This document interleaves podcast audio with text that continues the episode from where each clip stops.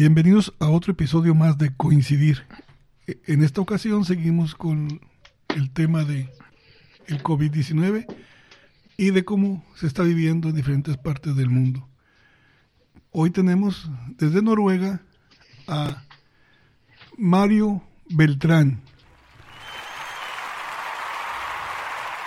Eh, buenos días para nosotros, no sé, supongo que ya son buenas tardes para ti, ¿verdad? Hola. Sí, bueno, Mario, no sé si, si tú gustas presentar, presentarte con el público. Tú eres mexicano, estás en Noruega y... Sí, sí, sí, yo soy de Tijuana, eh, nacido y criado ahí. Eh, eh, salí de la UABC y ya tengo 15 años fuera de México. Fíjate, qué Y ahora en Oslo. Mira, y ahora en, en Oslo. Ok, estás en la pura capital. Sí, en la capital. Ah, ok, ok. Eh, Sí, exactamente. Eh, la pregunta eh, es primero, después es cómo están viviendo ustedes esto del coronavirus. ¿Cómo es el día a día? Bueno, mira, acá hay, hay, una cosa que se llama soft lockdown, que significa que es que hay un encierro, pero no es, no hay policía en la calle, no hay fuerzas armadas, ni nada de eso, sino que apelan al sentido común del ciudadano.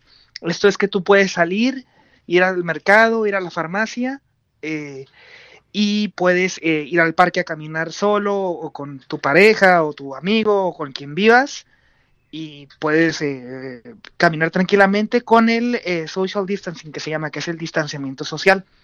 Este, desde el 12 de marzo. Yo de hecho estaba en el Reino Unido cuando pasó esto y llegué y pude entrar sin problemas al país porque cerraron las fronteras. Esto significa que nadie puede entrar ni por tierra, ni por mar, ni por aire a Noruega ahora. Salvo que sean vuelos de repatriación, ¿no?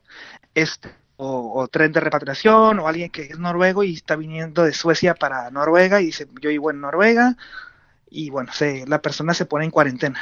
No hay ningún tipo de, no hay nada riguroso como lo, lo, hay en España, lo hay en Italia, en Francia incluso, este, sino que es, eh, apelan mucho al sentido común de la gente. Acá arrancó el 12 de marzo y termina supuestamente esto la semana que entra.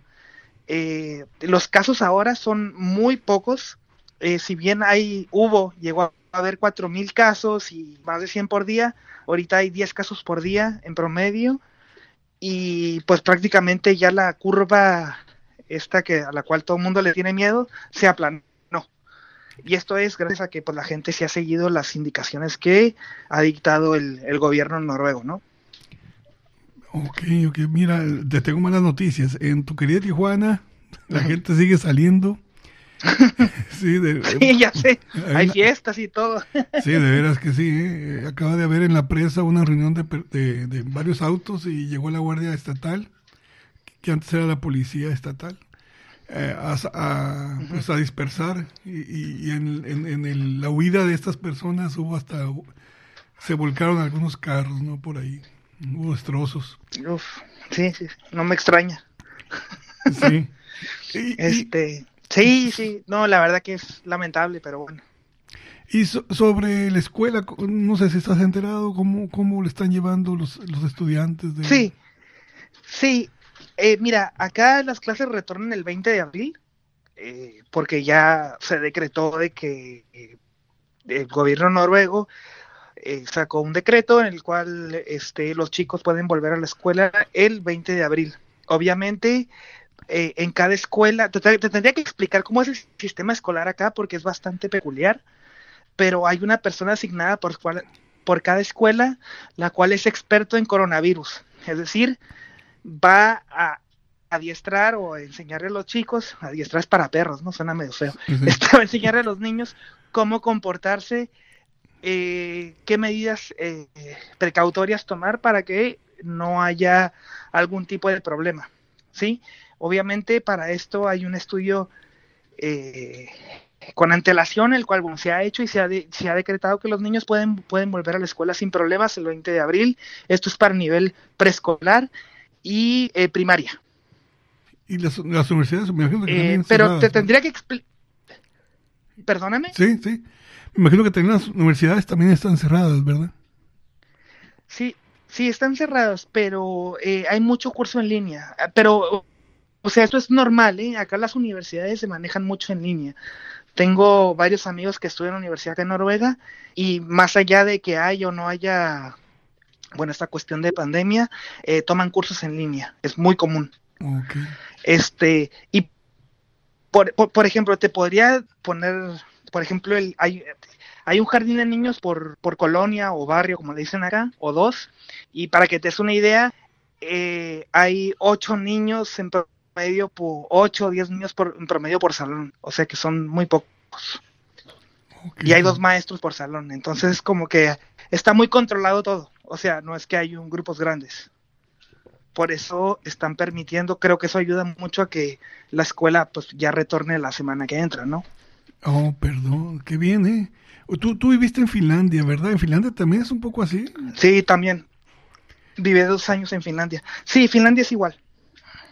El, está, está interesante, es el, es el en, en nivel mundial, el, el, el sistema educativo finlandés tiene el mejor, siempre sale el mejor lugar en el, en el examen PISA. Sí. sí. Y está, y está interesante. Claro, sí. Que también, que son grupos, no son grupos Acá es similar, grandes. ¿eh? Ok.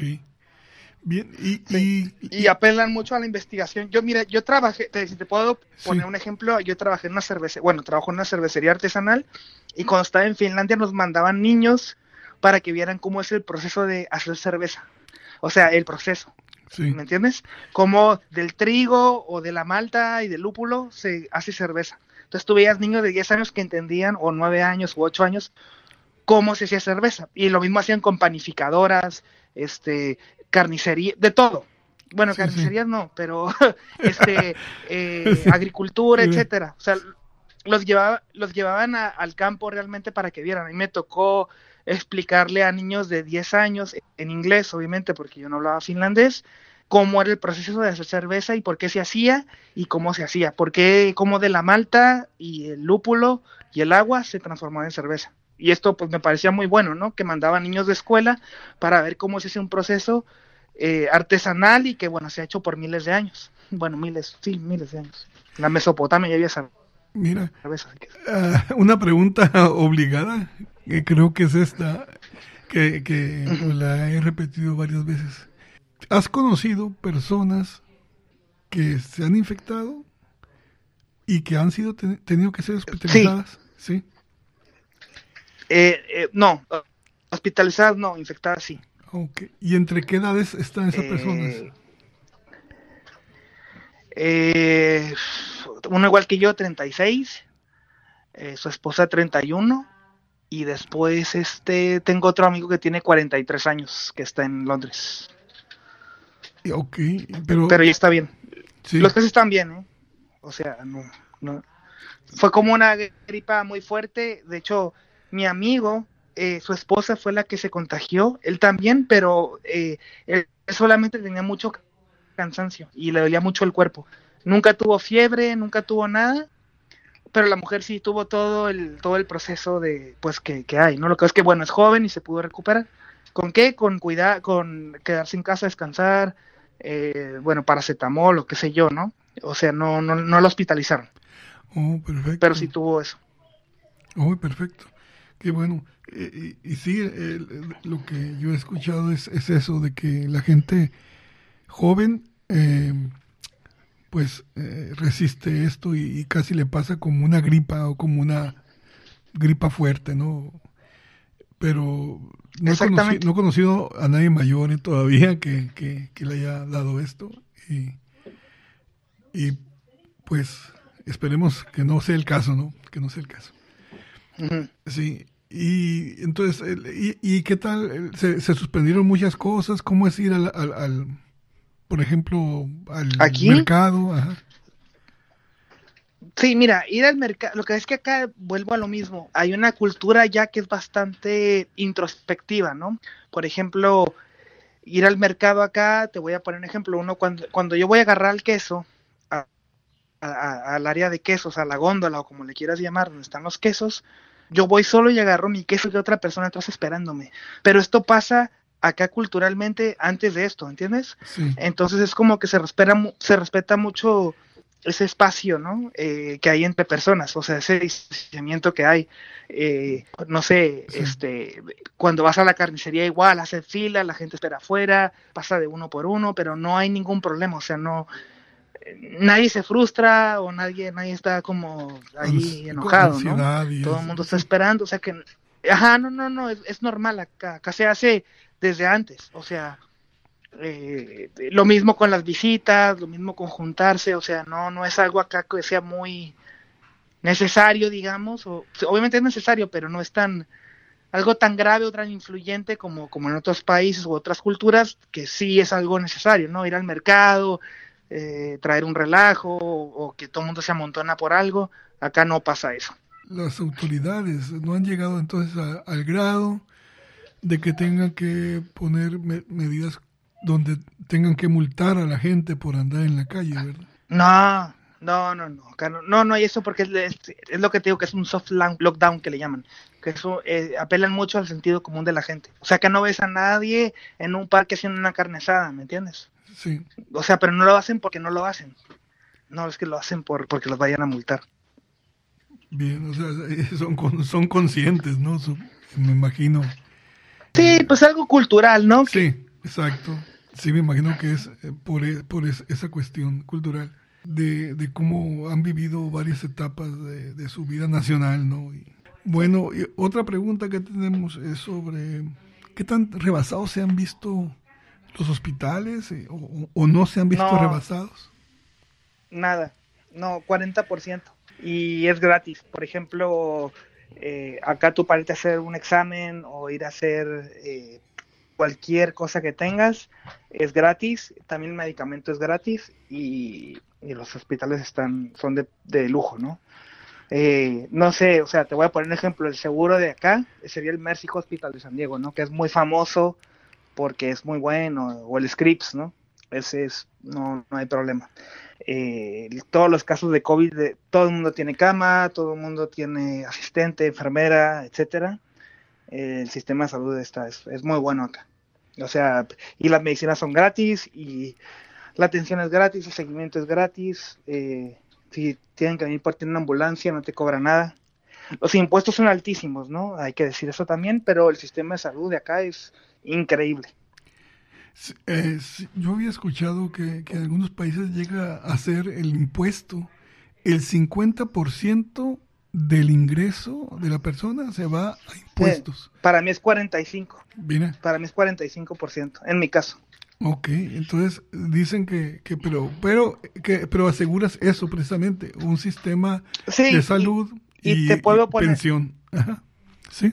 Sí, y, y, otro ejemplo también, por ejemplo, es que si a mí me llegan a despedir del trabajo hoy, el gobierno durante tres meses me paga mi salario 100% en lo que encuentro otro trabajo. 100%. Ok, lo que estabas ganando. Exactamente, sí. Perfecto. Y puedes aplicar y puedes aplicar por una prolongación de esto hasta 10 meses que te paguen el 100%. Ok, esto, una cosa así. No me acuerdo si 8 o 10 meses, sí. Oye, está muy bien eso. Eh, últimamente yo, yo, he visto en las redes sociales que, que hay mucha gente que está pugnando porque se declare la salud como un derecho humano y que sea obligatorio para los gobiernos. Acá es. sí. Acá en Noruega es. Sí, y eso sería lo ideal, ¿no? Porque está... Eh, eh, sí, y también... Perdón que te interrumpa, pero también vacaciones es un derecho universal. Por ejemplo, acá por año trabajado tienes derecho a cuatro semanas de vacaciones, de lunes a viernes sin contar sábado y domingo.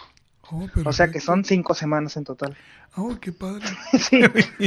Eh, no le digas eso a los mexicanos porque... no, sí, yo, yo eh, en Finlandia es menos, un poco menos, acá las vacaciones son todavía más.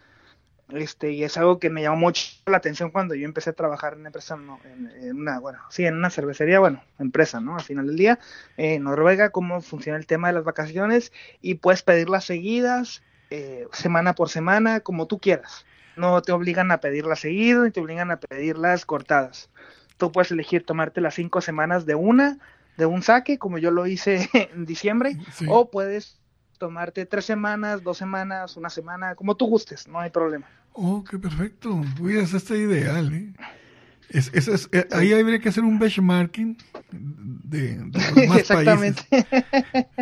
Por ejemplo, tú, tú, tú, porque viviste en Tijuana, sabes de cómo está la situación en Estados Unidos de, del sistema de salud, que allá es, es una... Pues... Sí, es horrible. Sí, es peor que... Es, es una es una debacle, ¿no? Digamos, es un... El, el capitalismo en su máxima expresión, digamos, ¿no? Se, lucra con la salud. Es mercar con la salud, pues sí, exactamente, mercar o, comercializar la salud, que pues es un derecho para todos, ¿no? Eh, sí, fíjate que te, casi contándote un poquito rápido de mí, yo por una de las cosas por las cuales Estados Unidos me encanta, le debo mucho a Estados Unidos, pero nunca viví en Estados Unidos. Por eso yo, el primer país que, país que emigré fue Canadá. Nunca me quisiera vivir en Estados Unidos eh, porque hay muchas cosas que no me gustan y por ejemplo en Canadá también el, sistema de salud es muy bueno, es gratuito. Sí, sí, sí, se ha escuchado eso y, que incluso entrar de turista ya te hace... Sí, ya puedes, tienes derecho a... Sí, sí, sí. Sí, tienes derecho a atención y obviamente este puedes tener derecho, si tienes algún percance, alguna emergencia, te van a atender. Siempre te van a atender. Primero atienden y después preguntan. En Estados Unidos primero te preguntan y después te atienden. Sí, Eso creo que lo resume todo. Sí, exacto. Y, es algo que, en algunos países de Europa también tienen, pues igual que en Canadá, como España, Alemania. Sí, y, y por ejemplo, perdón que te interrumpo, pero nuevamente, por ejemplo, Argentina y Uruguay también tienen un muy buen sistema de salud. Tuve la posibilidad de vivir en Argentina, también el sistema de salud en Argentina es muy bueno, increíble. ¿eh? Obviamente que yo creo que ninguno se compara con, el mexicano, ¿no? Que aunque sea gratuito, pero nos deja todavía mucho que desear. Sí, exactamente, sí, sí, sí. A mí, yo te digo, viví en Buenos Aires y para contarte algo rápido, una vez tuve un accidente en un ojo Mm, con una bicicleta y fui a un hospital especializado en optometría en Argentina, en Buenos Aires, y me atendieron gratis, me hicieron todo el, tratamiento que me tenían que hacer y al final me preguntaron si era residente o era turista, porque se dieron cuenta que era extranjero. Ok, y por, por la forma de hablar. Hicieron toda la curación. Pues sí, sí, el doctor me dijo, oye, tú vives acá, estás visitando, que ya le dije que vivía ahí, etcétera y bueno, eh, no me cobraron un peso obviamente, pero era para su estadística, ¿no? Sí, sí, claro. Sí, pero qué, qué, qué, qué importante que, que, ya, como lo está haciendo Noruega y algunos países, obviamente son los países del primer mundo, no se lucre con esto de la salud, el derecho a la salud. Claro. Sí, no, no, es, es algo primordial, ¿no? Algo que, que acá yo tengo la seguridad que si me llega a pasar algo ir al hospital y me van a atender con la mejor disposición, con la mejor equipamiento, las mejores medicinas y van a buscar que me recupere rápido. Después me van a preguntar quién soy, ya que esté recuperado. Y, una, una pregunta sobre las campañas. ¿Las campañas han sido muy intensivas allá o no ha habido necesidad? No, no ha necesidad alguna. Muy... Eh, te mandan mensajes de texto, te mandan mensajes a tu email porque está registrado, acá todo está registrado, ¿no? En redes, en etcétera, eh, para, cuestión de impuestos, cuestiones de otras cuestiones eh, migratorias, tienes que registrarte en una base de datos y te llegan los mensajes a tu teléfono de cómo está progresando, te mandan links, te mandan eh, consejos cómo estar lo mejor eh, higienizado posible, cómo cuidarte más, eh, cuándo se acaban las, las cuarentenas, etcétera, que cierra, que no cierra, todo te lo mandan por mensaje y eso, pero es siempre de una manera bastante, o sea, no, no te están eh, jeringando, pues, ¿no? Es todo bastante light. Sí, pero te imagino por la, mismo, la misma cultura que tienen ellos, que, que tienen más. Sí, sí, sí, exactamente. Bien, Jorge Mario, vamos a despedir el, episodio. Y bueno, muchas gracias. Agradeciéndote en mi persona y en, nombre de, lo que es este proyecto que es Radio Capullo, el que nos hayas aceptado esta entrevista y esperemos que, que salgamos bien todos de esta pandemia. Sí, bueno, muchas gracias a cuidarse y bueno, eh, cualquier cosa estoy acá a la orden. Bien, gracias. No te olvides seguirnos en todas nuestras publicaciones, en Spreaker, en Anchor, en Evox, en YouTube y en Facebook. Esto es una producción de Radio Capullo.